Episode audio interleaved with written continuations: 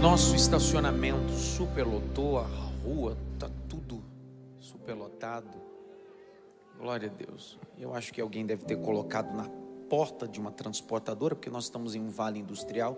Se você é dono desse veículo, corre lá para que os obreiros possam te auxiliar. Ok? Corre lá. Preparados? Quatro pessoas preparadas. Preparados? Então vamos lá. Solta. Quer voar? Mas voar hoje. Vou entregar, calma. Oxe. Impressionado eu estou hoje, hein? O outro diz bem assim hoje para mim, pastor, será que termina a guisa introdutória? Eu disse, já deixou de ser guisa há muito tempo, velho. Livro do Êxodo, livro de Shemot, capítulo 3. Livro do Êxodo, Shemot, livro dos nomes, capítulo 3.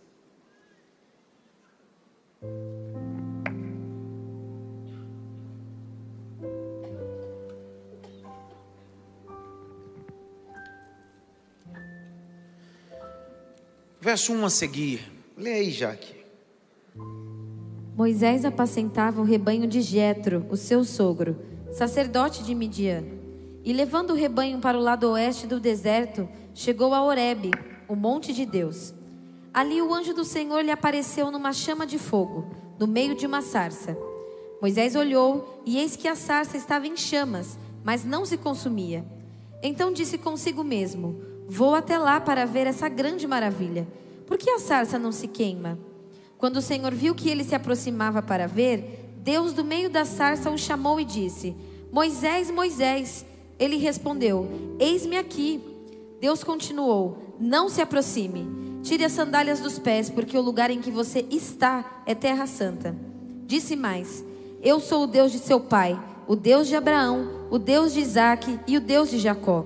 Moisés escondeu o rosto, porque teve medo de olhar para Deus.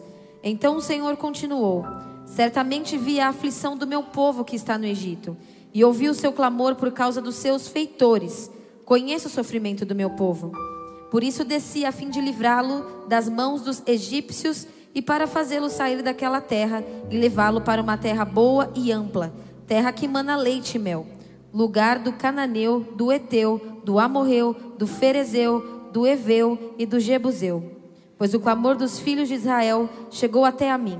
E também vejo a opressão com que os egípcios os estão oprimindo. Agora venha, e eu enviarei a Faraó. Até aí. Agora, e eu te enviarei. Ninguém será enviado sem antes vir primeiro. Ninguém será enviado sem antes vir primeiro. Agora venha, depois eu te envio. Você não pode ir se você não bebeu da fonte. Porque se você vai carregar alguma coisa, isso você carregar através de mim. Então vem primeiro, depois você vai. Curva sua cabeça. Feche os teus olhos. Espírito de Deus, nos ajuda. Nos ajuda a entender a tua palavra. Ilumina o nosso entendimento, por favor. Queremos sentir a tua mão com a nossa mão, levando a águas tranquilas, a pastos verdejantes, para a glória do teu nome. Amém. Semana passada nós ficamos nesse verso 1. E Moisés apacentava eu disse a vocês que ele fez isso por 40 anos, mesmo sem ver nada, sem ouvir nada. Apacentava algo que não era dele, durante 40 anos o fez com muita excelência, porque entendia que era a missão dele. As ovelhas eram de Jetro, seu sogro, sacerdote em Midian. É ele que está narrando e deixando muito fecundo o texto, bem esclarecido. E Moisés apacentava as ovelhas de Jetro, seu sogro. Mas não é só sogro, é sacerdote. Moisés tinha a maturidade de dividir as coisas. É sogro, mas é sacerdote. Só alguém que consegue ter a capacidade de dividir as coisas consegue liderar coisas importantes. Por que, que Deus vai entregar coisas importantes a Moisés? Porque Ele está dizendo aqui: eu sei separar as coisas, eu sei colocar cada coisa no seu devido lugar. Ele era sacerdote do Deus Altíssimo, falando sobre Jetro. Possivelmente Jetro era filho de Reuel, amigo de Deus, aquele, aquele poço onde Moisés chegou. E o versículo 1 termina dizendo: ao monte de Deus. Eu deixei claro para vocês que o Moisés não tinha nada. A vara foi Jetro que deu para ele, as ovelhas era de Jetro, o monte era de Deus, e Deus decidiu usar um homem que não tem nada.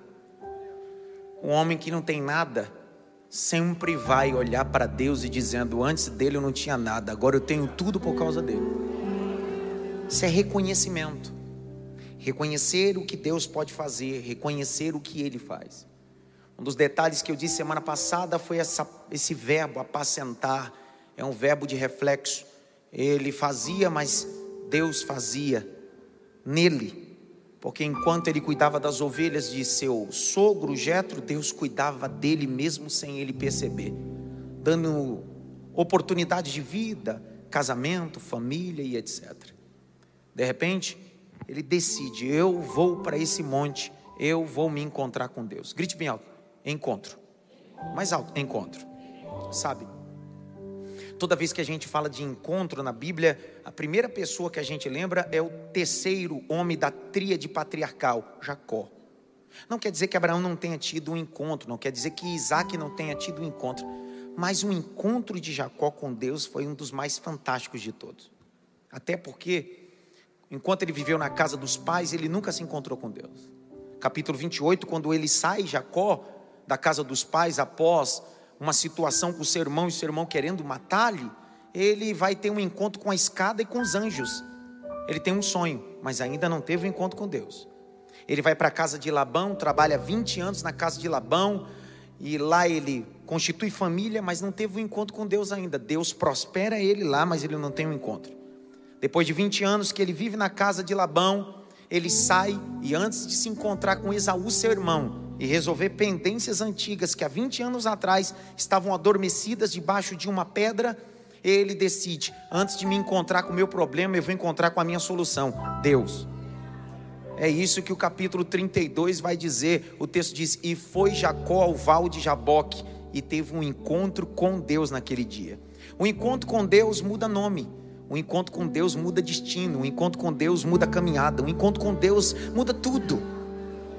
Se Jacó fosse direto se encontrar com Esaú, ele ia correr o risco ou de morrer ou de matar. Só que ele disse: uma vez que você se encontra com esse Deus Todo-Poderoso, a morte vira vida. A morte vira vida. É os encontros. Então, esse Moisés está decidido, grite me alto, decidido a se encontrar com Deus. Todo grande homem, todo grande líder, todo grande personagem bíblico que foi contundente, essa pessoa sempre teve um encontro. Mesmo que isso dure 40 anos para Moisés, mas ele disse: Hoje eu estou preparado para esse encontro. Por que, que você está preparado? Por isso que eu estou indo no monte de Deus. Não há informação, não há textos judaicos que informem sobre essa situação, nem os mais importantes rabinos vão dizer sobre isso a um rabino do primeiro século, do ano 1118, Rashi. Esse rabino nasceu na França. Ele é o mais importante dentro da comunidade judaica na perspectiva de comentários. Rashi é o que comenta o Talmud, comenta também a Torá e comenta o Taná. Todos os estudos e os escritos judaicos na perspectiva de comentário é, da Torá vem de Rashi. E o que Rashi vai dizer, esse grande mentor judaico, esse rabino, vai dizer: é possível que Moisés tenha passado 40 anos levando as ovelhas para todos os lugares, menos para o monte de Deus. Mas naquele dia ele acordou decidido: hoje eu estou preparado para me encontrar com ele. A pergunta é: não significa que ele é perfeito para esse encontro. Ele disse: Eu estou decidido a me encontrar com esse Deus mesmo imperfeito. Isso é uma decisão. Grite bem alto: decisão. Mais alto: decisão. Eu sei que a gente gosta de terceirizar a decisão, deixar sempre na mão de Deus. É Deus que faz, é Deus que realiza. Só que Jesus vem e se manifesta assim: aquele que quiser vir após mim, negue-se a si mesmo, tome a cruz e siga.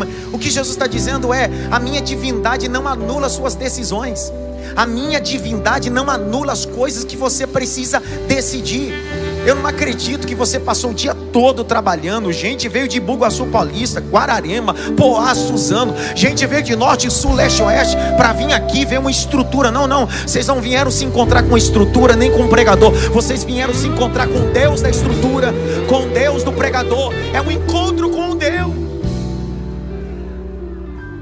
Vocês decidiram decidiram em dias difíceis, decidiram em dias problemáticos. Tem gente que está com crise de enxaqueca, dor de cabeça, dor na coluna.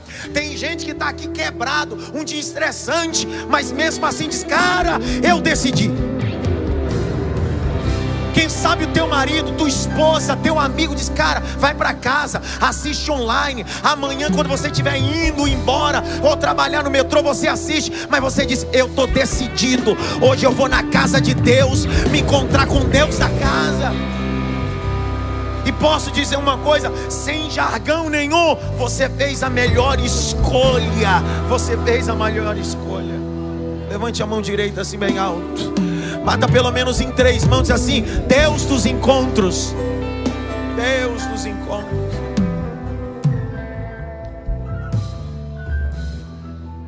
E eu termino.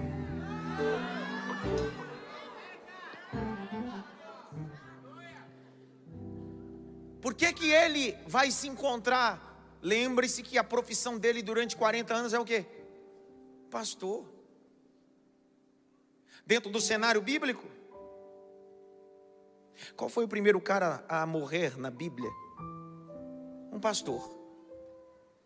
O texto diz que Caim era lavrador e Abel era pastor de ovelhas. Foi morto. Só que mesmo depois de morto, a oferta dele continua falando e o sangue clamando por justiça. Os pastores estão na Bíblia. Jacó foi pastor, Moisés foi pastor, Davi foi pastor. Jesus disse: Eu sou o bom pastor. Aí o capítulo de número 3, ele está lá. Estão comigo, sim ou não?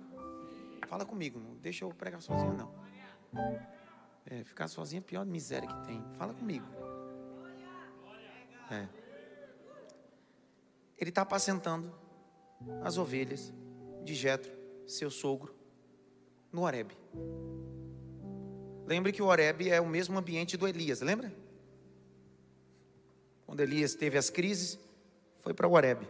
Deus chamou ele e disse assim: Horeb não é lugar de se esconder, Horeb é lugar de aparecer. Porque Moisés estava 40 anos escondido.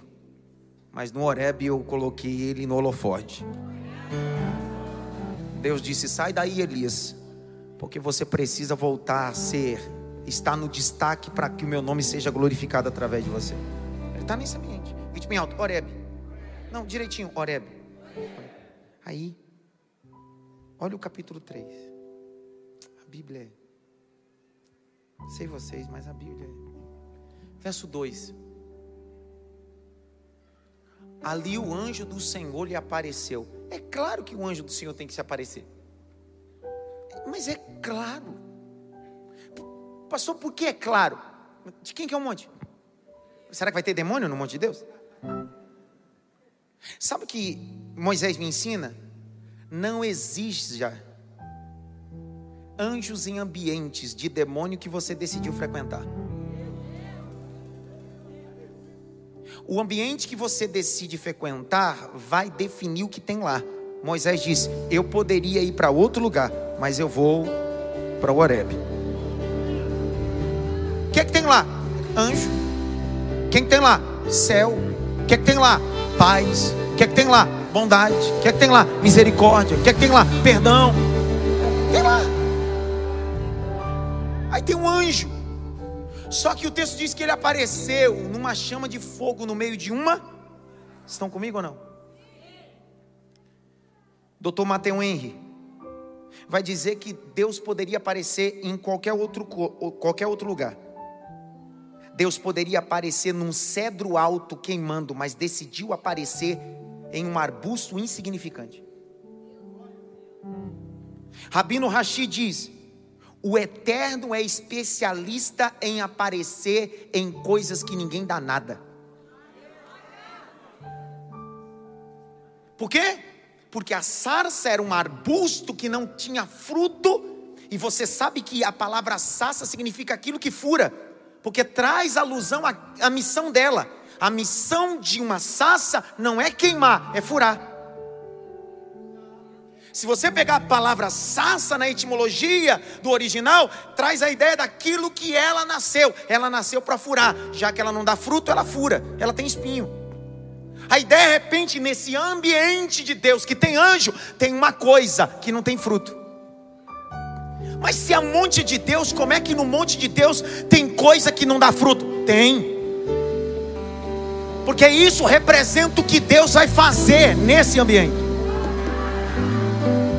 Os rabinos vão dizer mais ou menos assim: o que o Eterno queria mostrar para Moisés era o seguinte: Moisés, ao invés de eu queimar em um cedro do Líbano, eu decidi queimar naquilo que não tem fruto, só tem espinho mas eu estou queimando no meio disso, estou dizendo: Eu sou o Senhor. O que Deus está dizendo, Moisés, você não é o cedro do Líbano, Moisés, você é essa não tem fruto, tem espinho, mas eu vou queimar em você, eu vou queimar dentro de você, e eu vou queimar através de você.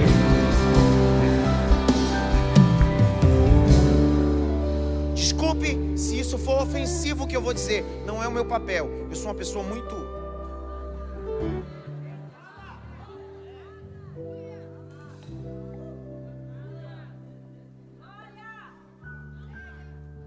Se o fogo sair de dentro de você, só vai sobrar espinho. Baixa a bola.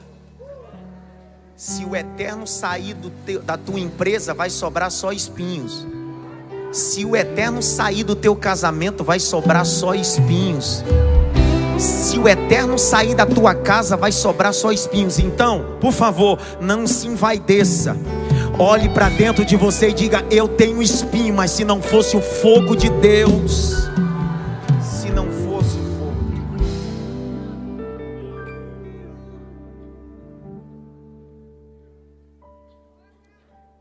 Um dos rabinos do século 14 comentou o Talmud. Disse que a ideia de Deus é dizer para Moisés o seguinte: Moisés, se algum dia você se envaidecer, eu saio de dentro de você. Olha o texto, aonde o fogo está queimando? No meio. Aonde? Deus está dizendo: se eu for para ficar no canto, eu não quero. Eu quero estar tá no meio. Eu quero queimar no meio. Entenderam, não? Ao seu Pires, ele tem uma canção muito antiga. Quem aqui da antiga sabe. Ao seu Pires vai detalhar os pontos predominante sobre o Cristo no meio. Em Cafarnaum, na casa, quando o coxo foi colocado, Jesus estava no centro da casa. Jesus disse: Onde tiver dois ou três reunidos em meu nome, eu estarei no meio. Quando Jesus foi condenado à crucificação, poderia só ser ele, mas no mesmo dia foi dois malfeitores. Aí o texto de João diz: E Jesus foi crucificado no meio. Aí em Apocalipse diz bem assim: E eis que eu, João, vi sete candelabros, e um semelhante ao filho do homem, que andava no meio dos castiçais. O lugar de Deus não é no canto, o lugar de Deus não é no final da conta, o lugar de Deus é no meio, o lugar de Deus é no meio. Ele é o centro de tudo, ele é o centro de tudo, ele é o centro do São Paulo, ele é o centro do Brasil, ele é o centro da sociedade, ele é o centro,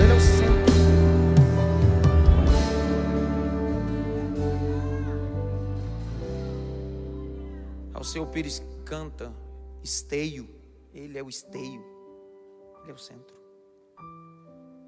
Olha o texto, capítulo 3, verso 2. Grite bem alto, Sassa. Mais alto, Sassa. A Sassa está queimando. Grite bem alto, a Sassa está queimando. Mais alto, a Sassa está queimando. Mas ela está queimando aonde?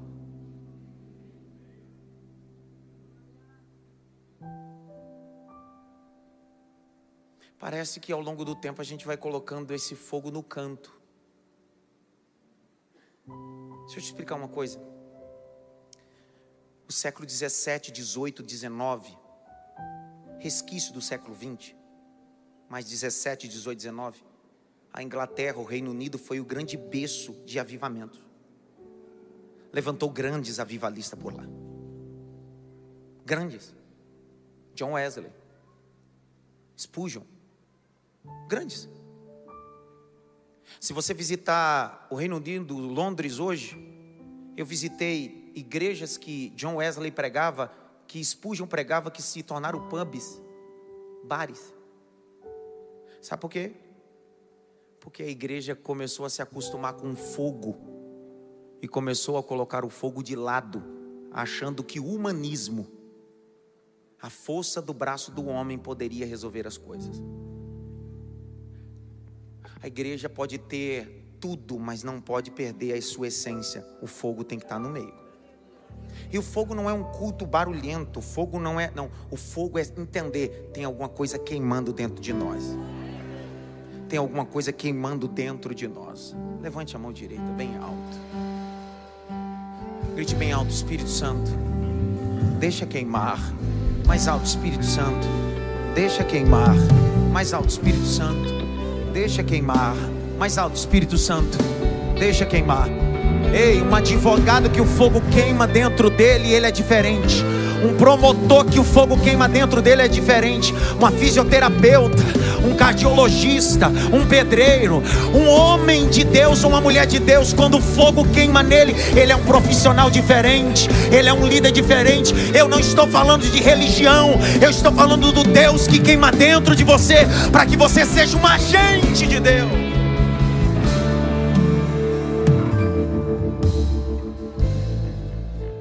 Grite bem alto, Sassa. No meio de uma sassa, Moisés olhou.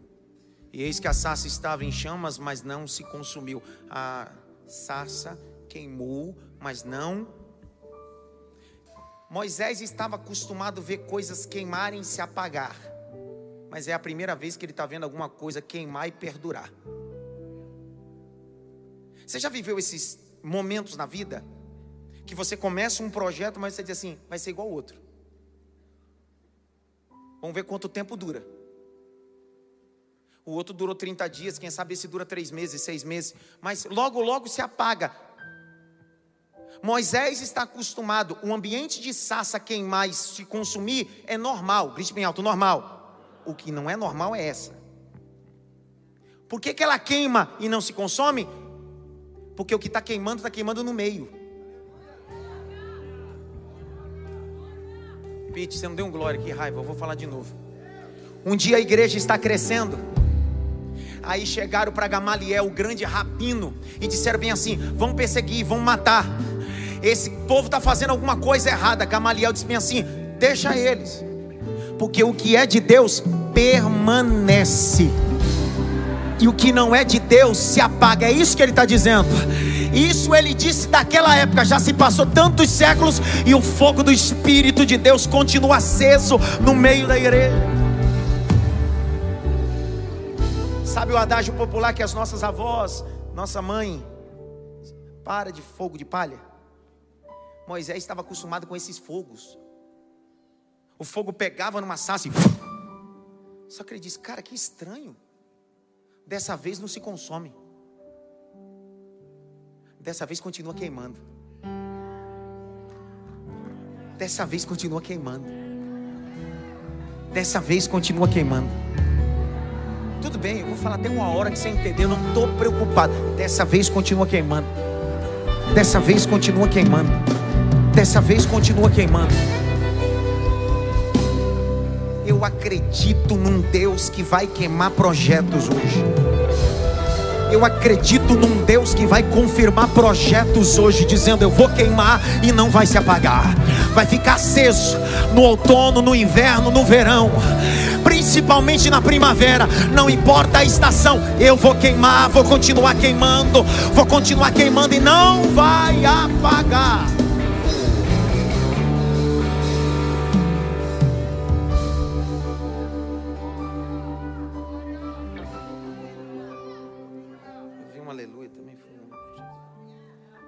Olha lá. E eis que a sarça estava em chamas. Estava o quê?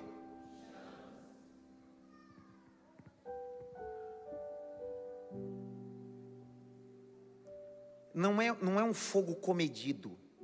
Ok? Ó. Não é um fogo comedido. O fogo é avassalador. O negócio está pegando mesmo. Tem labareda de fogo.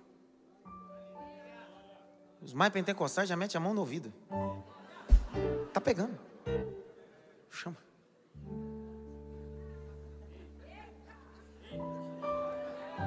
Mas não se consome.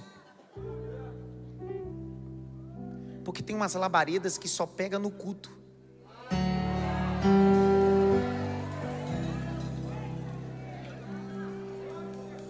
Essa não se consome, é no culto, é em casa. Em qualquer lugar. O que é que tem? Fogo, labareda. Ele não precisa de microfone para ter fogo, ele não precisa de igreja para ter fogo. Ele não precisa de oportunidade para ter fogo, ele não precisa de nada religioso para ter fogo. Por quê? Porque tem um fogo dentro de mim que é uma labareda de Deus.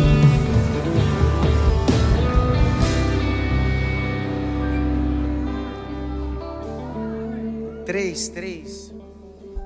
Então disse consigo mesmo: Disse o quê?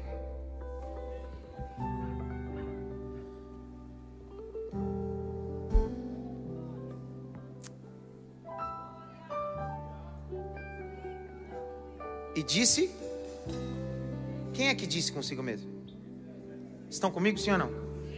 Se você for pesquisar uma regra que a gente aprende na crítica textual, mas também quem trabalha em teatro aprende isso também.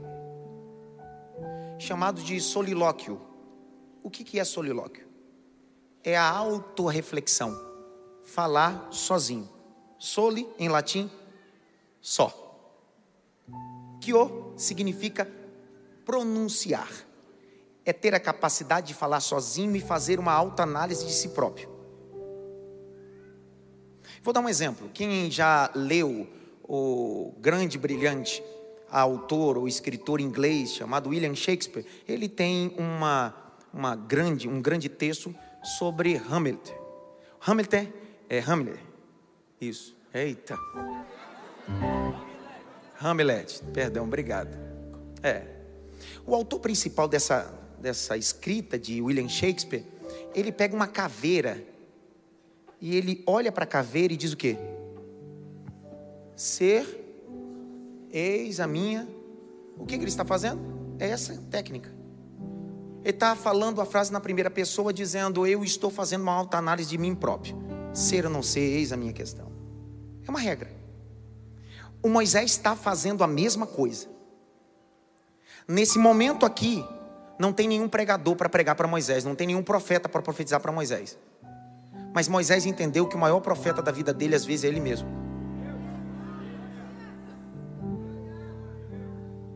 Moisés não sofre de dependência emocional.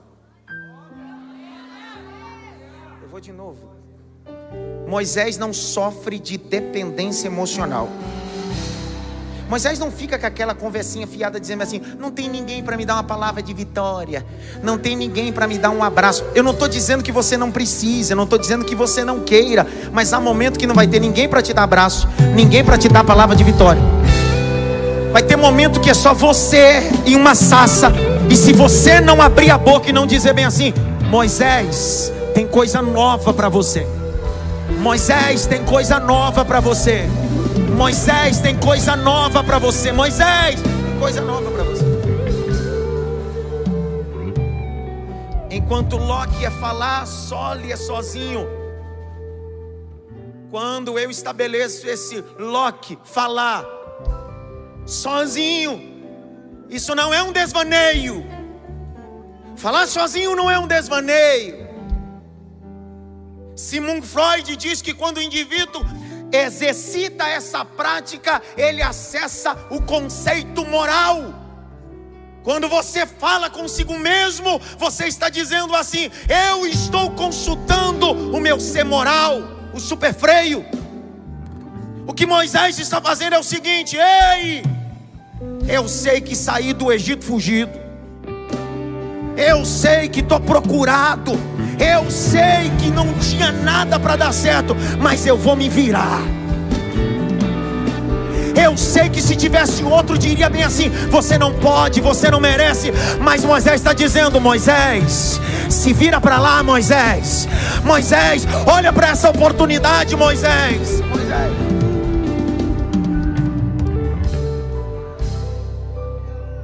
Você já viveu esse sole, ou esses solos sozinho, Loki, palavras? Esse solo sozinho, Loki, palavras, falar sozinho. Falando sozinho. Você já pegou trem, já pegou ônibus, já pegou metrô?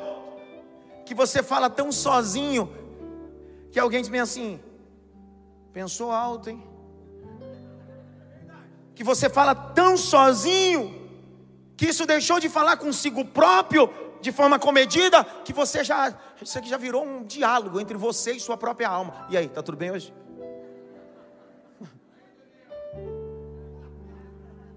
É os solos, o Loki, Loki palavras, solo sozinho. O que é que Moisés está fazendo? Moisés está dizendo: o Jeto está em casa hoje. Ele é sacerdote, mas não veio comigo. Nem sempre você terá o sacerdote com você, mas existem momentos que você precisa ser o sacerdote. Existem momentos que não haverá um profeta, não haverá um Isaías, não haverá um Jeremias, mas você pode olhar e dizer bem assim: Eu sei que eu posso ter uma palavra que pode mudar minha própria atitude. Vamos, vamos.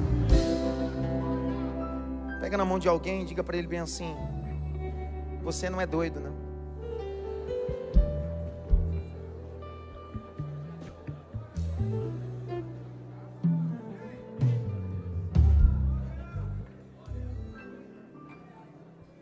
Essa regra é utilizada tanto na perspectiva dramática quanto na perspectiva literária. É alguém que decide acessar um ambiente que outra pessoa não pode acessar.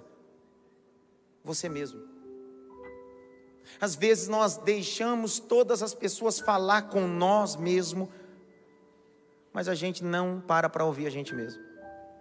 Pastor, onde o senhor quer chegar? Vou te explicar um dos pais da igreja, na verdade não foi um dos pais da igreja, foi um dos filósofos da igreja, chamado a mente pensante da teologia, chamado Agostinho. Ele, junto com um segundo importantíssimo, Tomás de Aquino, foram os, os dois mais importantes filósofos na perspectiva teológica, filósofo e teólogo. Só que Agostinho, ele tem uma obra falando sobre isso.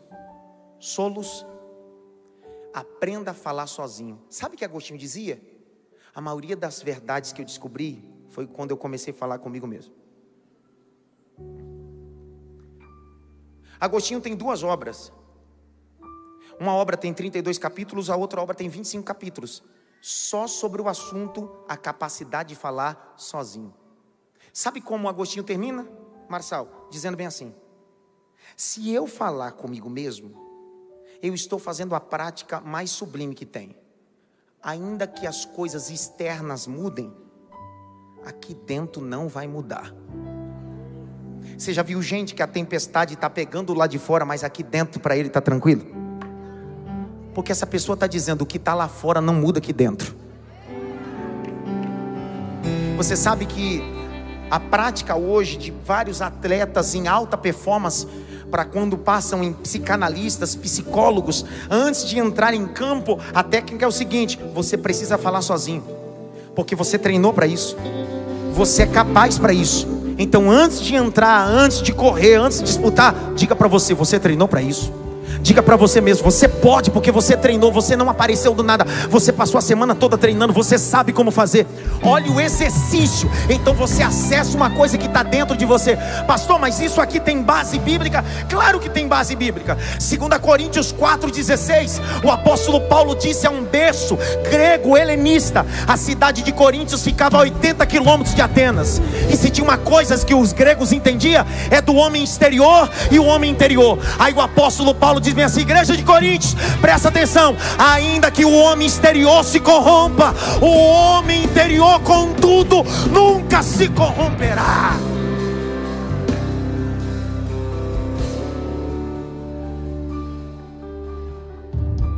Pastor, mas se me chamarem de louco, é melhor ser louco controlado do que um louco descontrolado.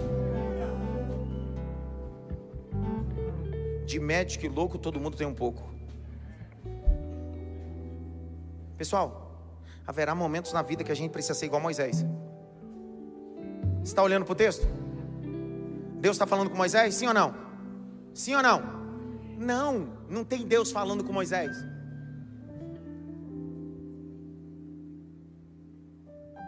Tem uma sassa queimando e não se consumindo. Deus não está falando. Porque Deus está dizendo: se você não tem autoconhecimento de si próprio, como é que você quer me conhecer? Se você não sabe nem quem você é, se você não sabe nem suas fragilidades, nem a sua potencialidade, como é que você quer me conhecer? Antes de você ouvir a minha voz, ouça a sua própria voz. Pastor, mas isso não é bíblico. Cá para nós, irmão. Isso aqui é exegese da boa, bem exegética. O Jesus olhou para os discípulos e disse assim: ó, toda vez que vocês se reunirem para participar da ceia, antes de ouvir minha voz, falem com você mesmo, porque examine, pois, o homem a si mesmo, depois come e beba. Levante as suas mãos para o alto. Levante as suas mãos para o alto. Quando você se conhece, o que dizem sobre você fora não muda nada. Então me escute, só você conhece sua história, só você conhece suas lutas. Então assim diz o Senhor: quando faltar profeta, você é o profeta. Quando faltar Jetro, você é o sacerdote.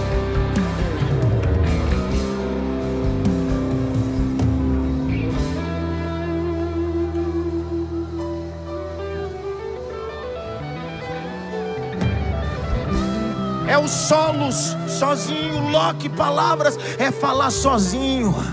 É falar sozinho. O Moisés está dizendo, e falou consigo mesmo. Cá para nós. Eu imagino se aquelas pessoas, ou se tivesse alguém, ou a própria ovelha, olhando assim: Meu Deus do céu, falando sozinho. E dizia consigo mesmo: Pessoal, maior exercício de ter uma alma curada é ter a capacidade de falar com ela. Você não deu glória você até agora. Estou dizendo você. Solos, sozinho. Loque palavra. Ele está falando sozinho. Será que ele está falando sozinho mesmo?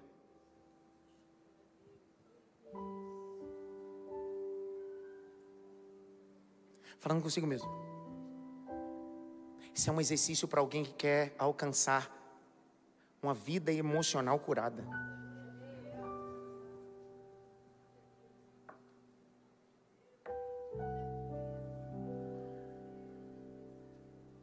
Linha freudiana e Jung, uma linha acredita que o indivíduo pode se levantar e apertar um interruptor. É sobre isso. É sobre entender que você tem a capacidade, às vezes, de se levantar, e ainda que no escuro de um quarto, você pode achar um interruptor. Por quê? Porque você está de pé. Mas está escuro, mas eu estou de pé. Mas está escuro, mas eu estou de pé. Mas está escuro, mas eu estou de pé. Por que, que você tem a capacidade de encontrar esse interruptor nesse quarto fechado e escuro? É porque em meio a toda essa problemática, você está de pé. Quanto tempo vai demorar? 10 minutos, 20, 40, uma hora, um dia, não tem problema. Mas eu estou de pé. Eu vou ficar batendo na parede até uma hora que eu encontrar esse interruptor. E na hora que eu encontrar, eu acendo a luz e encontro a porta da saída. Vai lá. Ei, vamos ver se vocês entenderam isso. Solo sozinho, loque palavras, falar sozinho. Uma ferramenta utilizada tanto na, no contexto dramaturgo ou na linguística. Olha o que o salmista decide fazer. Abre comigo o salmo aí, por favor. 42, verso 5. Leia, aqui. Porque você está abatido, ó minha alma? Porque se perturba dentro de mim? Espere em Deus, pois ainda o louvareis que, que esse salmista está fazendo? Se não é um solo, sozinho, loque palavras. Você está vendo o anjo falando com a alma dele? Você está vendo Deus falando com a alma dele? Ele não está escrevendo dizendo bem assim, e então o anjo do Senhor veio e disse: Fica tranquilo. Não, não. É o espírito dele falando com a alma.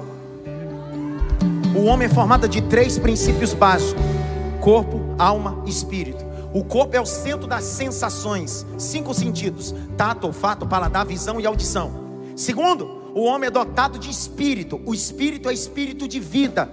Quando o homem do pó da terra foi criado, Deus soprou sobre a narina do homem o espírito de vida. O homem é formado de alma. A palavra alma é uma palavra que vem do hebraico, nefesh é a mesma expressão que está também em grego, psique, a mesma expressão, psique, pneumo, é a mesma expressão que vem do latim anima, é o centro das emoções. Agora presta atenção: se a alma é o centro das emoções, se o corpo é o centro das sensações, o espírito é vida.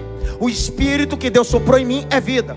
O apóstolo Paulo diz em Romano que o Espírito Santo, letra maiúscula, se comunica com o meu espírito, letra minúscula, e diz que eu sou filho de Deus. Então, quando Deus quer falar, Ele não fala no meu corpo, Ele não fala na minha alma. Quando Deus quer falar, Ele fala no meu espírito, que o meu espírito fala com a minha alma, que a minha alma se comunica com o meu corpo. Era você ter dado glória. Vou lá.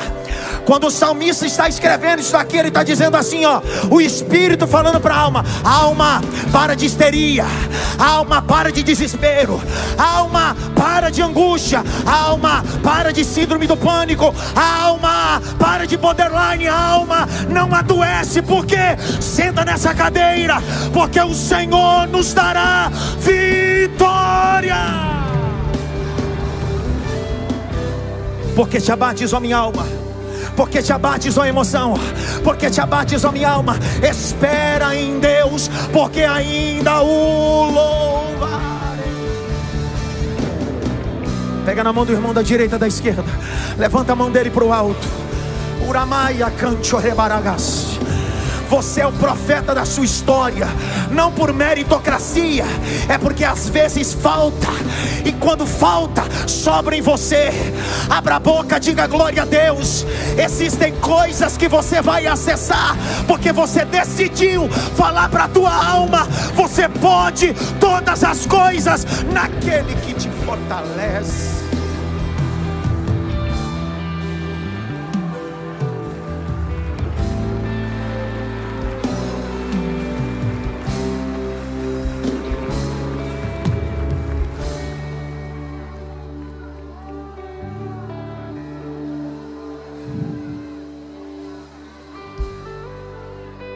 Agostinho dizia que a prática desses solos, Locke, falar sozinho, é falar ou diálogo com a sua própria razão. Quando você fala sozinho, o que você está falando é: estou dialogando com a minha própria razão. Já percebeu que toda vez que você faz exercício, é esse solos, Locke, falar sozinho, diz assim: será que eu posso isso? Será que eu devo isso? Será que está certo isso?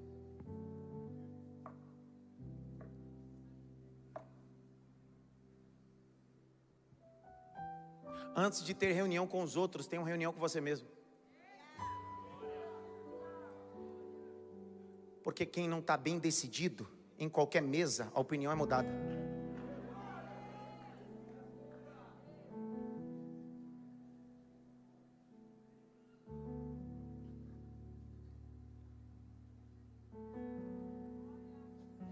Jetro é o quê? Mas está lá com Moisés? Moisés disse. E dizia Moisés consigo?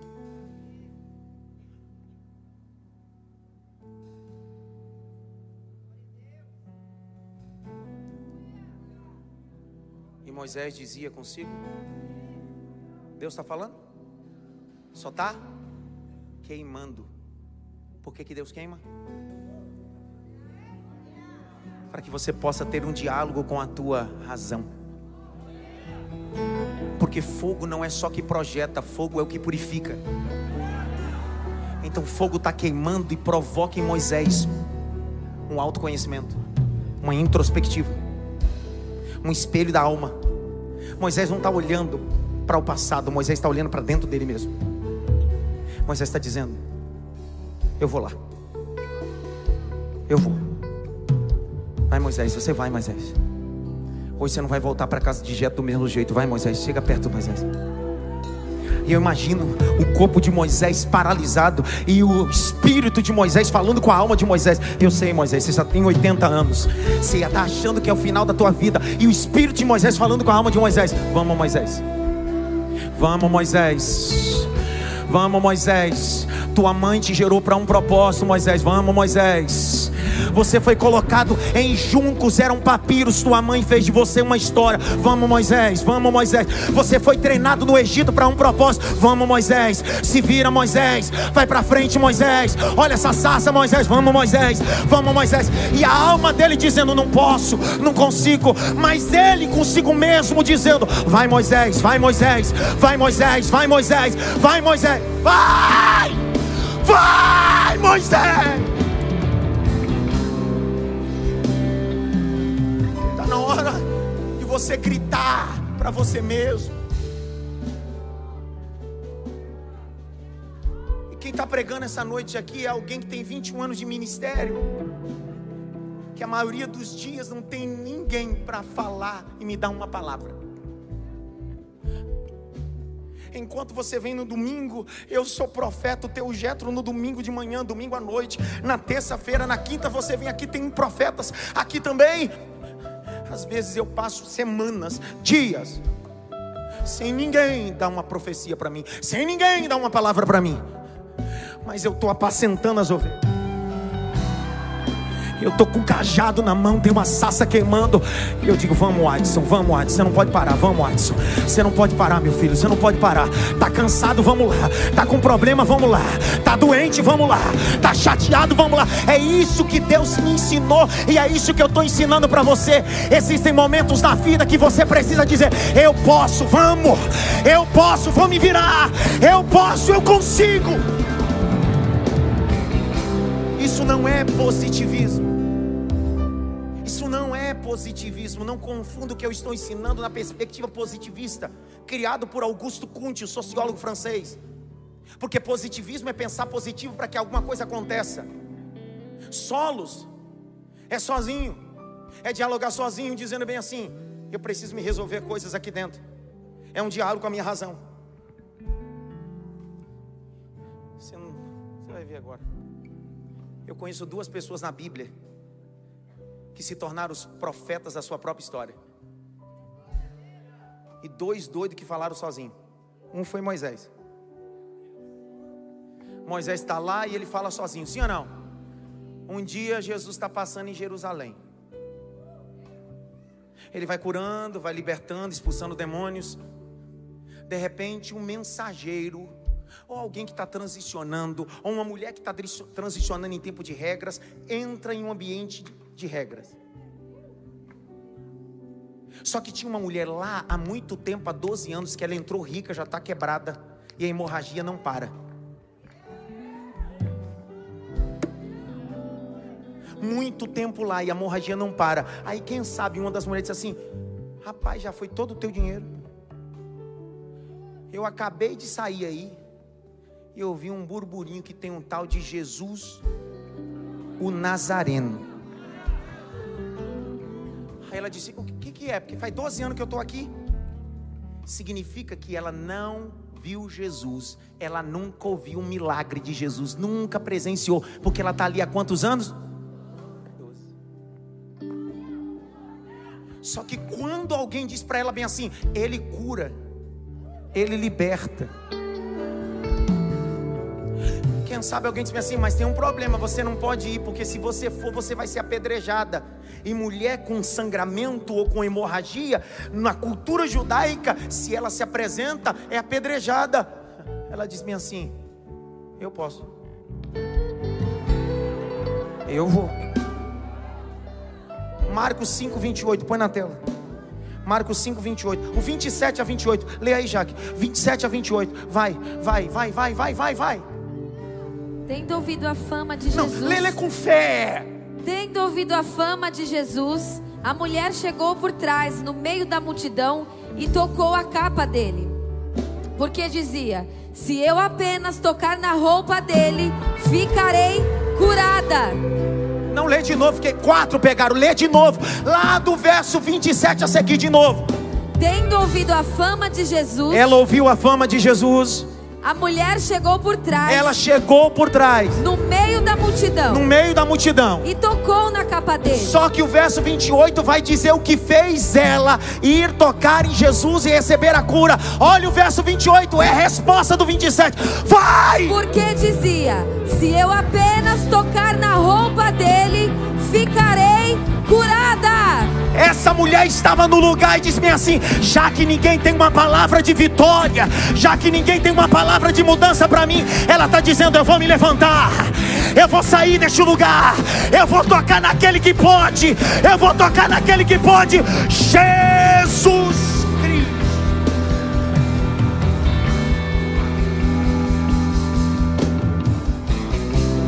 Solos, sozinho, Loki, palavras. Moisés e a mulher do fluxo de sangue.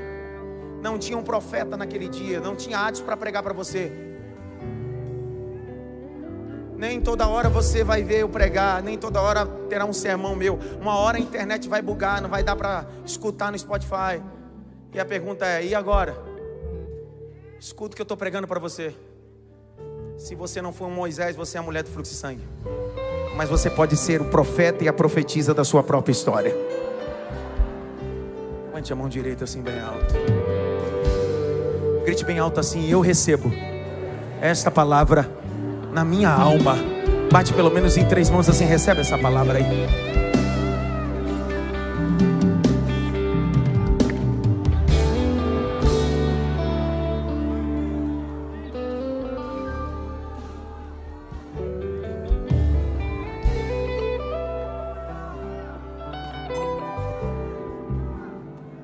11 minutos e eu termino.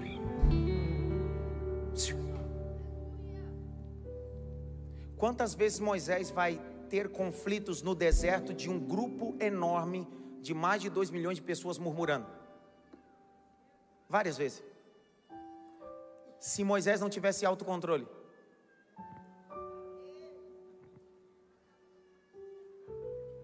É o tipo da coisa, vontade de matar ele, mas não posso, não posso, não posso.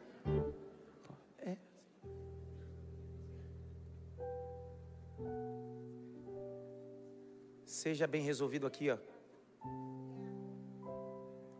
Aprenda a resolver seus problemas não aqui, mas aqui primeiro.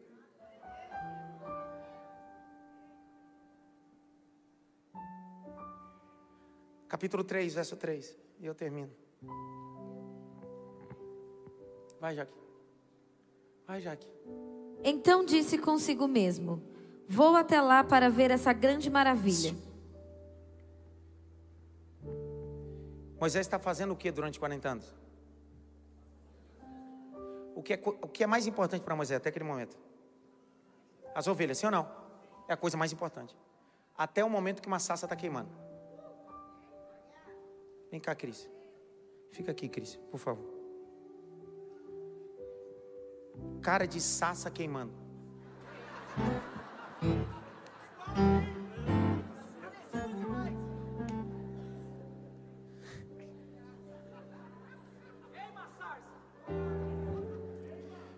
Cá, vocês quatro aqui, ó. Mateus, Mateus, Rodrigo e Lincoln. Aqui, rapidinho, rapidinho. Vem. O Sansão, cortaram o cabelo do Sansão ali.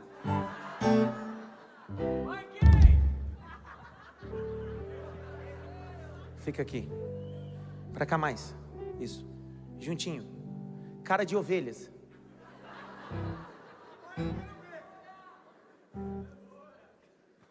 Quanto tempo ele faz isso? Quanto tempo? Faz com excelência? É a coisa mais importante que ele tem, sim ou não? Aí de repente tem uma sassa queimando. E a sassa está queimando aonde? Ali atrás. A sassa não está queimando no meio das ovelhas. Para você não confundir Deus com as suas coisas. A sassa não está queimando atrás das ovelhas. Porque Deus não quer que você passe por cima dos seus projetos. Se você pegar o texto de Shemote original, o texto está escrito: E então Moisés se virou para Sassa. Moisés se virou para Sassa. Oh, presta atenção: a Sassa está queimando, significa que Moisés primeiro sentiu o calor. Quando ele se vira para Sassa, ele tem que dar as costas para quê? Mas não é importante? Até uma hora que a Sassa queimar. É importante sim ou não? Mas quando a sassa queima, isso deixa de ser prioridade. Prioridade é Deus. Seu ministério é importante, mas Deus é prioridade. Seu intercâmbio é importante, mas Deus é prioridade. Sua empresa é importante, mas Deus é prioridade. Deus está dizendo: hoje eu vou queimar e não vou queimar dentro do seu projeto, eu vou queimar afastado, porque às vezes você está tão dedicado às suas coisas e se esquece de caminhar em direção a mim, que sou maior do que as ovelhas, maior do que o seu projeto, maior do que as suas coisas. Eu sou Deus. Olha lá, Jaque. Lê, Jaque, lê, lê. Então disse consigo mesmo: Vou até lá para ver essa grande maravilha. Por que a sarça não se queima? Vai. Quando o Senhor viu que ele se aproximava para ver. Quando o Senhor o quê? Ei, não espere Deus falar enquanto você não se vira para Ele. Deus não está falando nada, porque Deus não fala com gente que dá as costas para Ele. Deus está dizendo, Moisés, eu não vou queimar na sua frente, eu vou queimar nas suas costas. Porque hoje eu queimo nas suas costas, mas amanhã você vai ver as minhas costas na fenda da rocha. Moisés, eu não tenho tempo para falar com gente que não me dá tempo. Eu não tenho tempo para conversar com gente que não dá tempo para mim. Eu não quero você metade com as ovelhas e metade comigo. Moisés, aprende, dá as costas para as ovelhas, porque agora você tem uma audiência comigo. Eu vou começar a falar. Eu vou começar a falar. Eu vou começar a falar. E olha o que Deus fala, aproximando a ver quem era Deus no meio da sas. E chamou Deus e disse: Moisés, Moisés. Esse segundo semestre Deus está dizendo a algumas pessoas: está na hora de recalcular projetos, está na hora de colocar cada coisa no seu devido lugar. Mas não se esqueça, vire-se totalmente para mim. Eu sou teu Deus.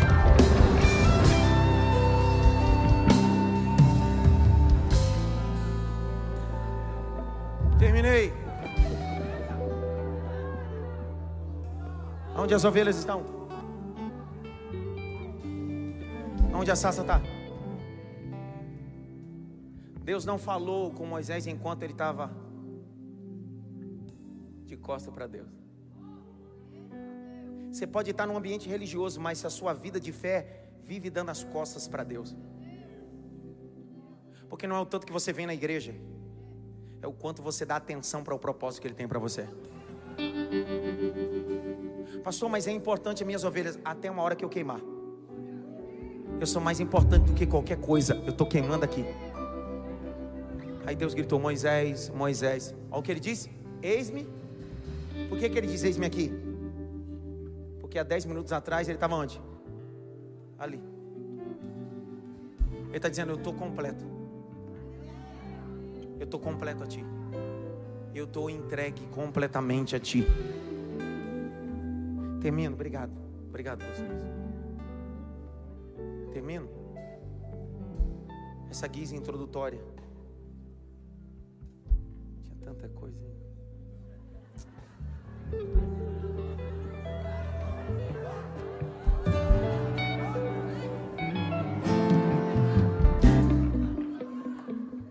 Tinha tanta coisa, eu estudei tanto para coisa, minha cabeça borbulha de tanta coisa. Essa é a quarta? Acho que, acho que vale a quinta, né? Acho que vale. Deixa a praga para lá. Essa série vai ser a série de Moisés só então. Termino. Semana que vem eu faço a quinta parte da introdução.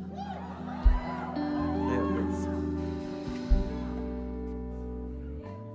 Tá literalmente aquela série mesmo, corta bem no meio, né? Só para você continuar.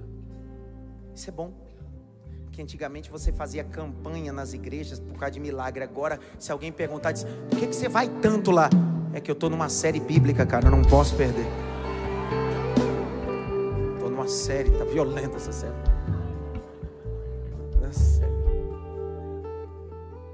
Feche a Bíblia.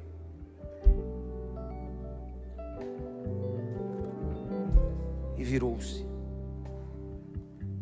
Moisés disse: Eis-me aqui. Posso fazer uma pergunta? Onde você está? É retórica. É uma pergunta que você precisa responder para si mesmo.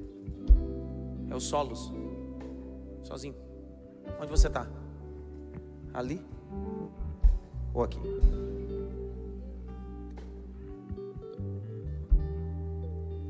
T.D. Jake é um pregador norte-americano. Ele dá um relance num sermão dele, e por isso faço questão de revelar minhas fontes. Ele dá um relance num ponto e eu rabisquei, fui estudar. Falei, faz todo sentido. Moisés teve 40 anos de ministério no deserto. Quantos anos? Moisés esteve com o povo em quatro lugares. Quantos lugares? Quando o povo saiu do Egito, Moisés estava na frente. Quando Moisés atravessou o mar com o povo, Moisés ficou no meio do povo. Depois que passou das águas de Mara, Moisés foi para trás do povo. Depois que Moisés vai acessar o outro ambiente, a trovoada, Moisés sobe para o monte. Moisés vai viver 40 anos acessando esses quatro ambientes no meio do povo. Às vezes Moisés estava na frente, às vezes Moisés estava no meio, às vezes Moisés estava atrás, às vezes Moisés estava no monte. Como é que Moisés aprendeu isso? Nesse dia. Moisés sabia que tinha dia que ele tinha que estar na frente puxando o povo. Tinha dia que ele tinha que estar no meio do povo resolvendo conflito. Tinha dia que ele tinha que ir para trás proteger a retaguarda do povo. Mas tinha dia que ele tinha que sair do meio daquele povo e escutar o Deus do povo lá em cima. Quem conhece só três endereços se consome. Às vezes Moisés precisa sair do meio do rebanho.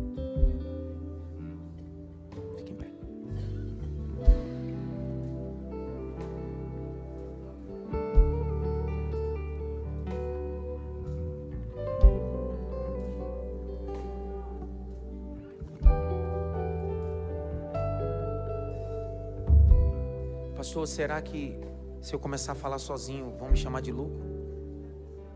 Já me chamam? Você já leu o texto célebre, Ronaldo Prades, de Filipenses 4,13, que Paulo vai falar? Paulo está falando com quem? Com quem Paulo está falando? Hã? Põe aqui na tela para mim terminar. Com quem Paulo está falando?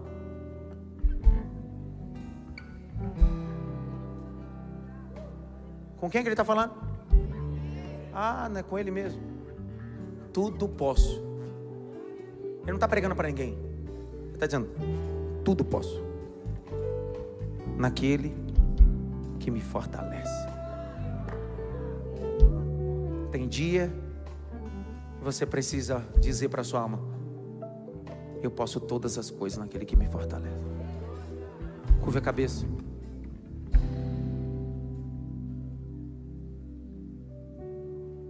Eu preciso fazer isso rápido, orar e dar benção apostólica.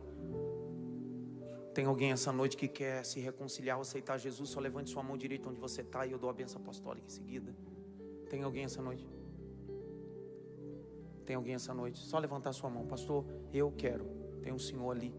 que viajou 400 e poucos quilômetros.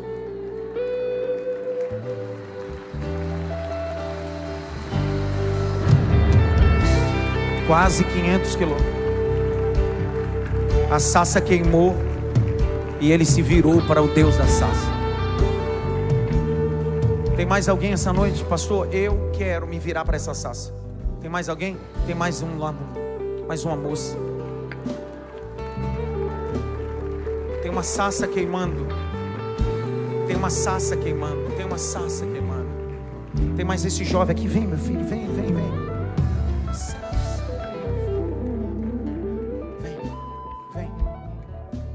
Preciso orar. Estou dois minutos já estourado no meu horário. Um, dois, três. Tem mais alguém? Tem mais alguém? Eu preciso orar. Tem mais um jovem vindo ali.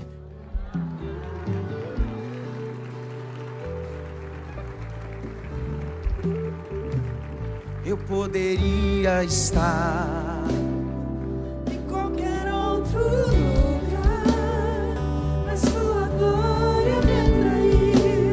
presença. Tua presença me atraiu.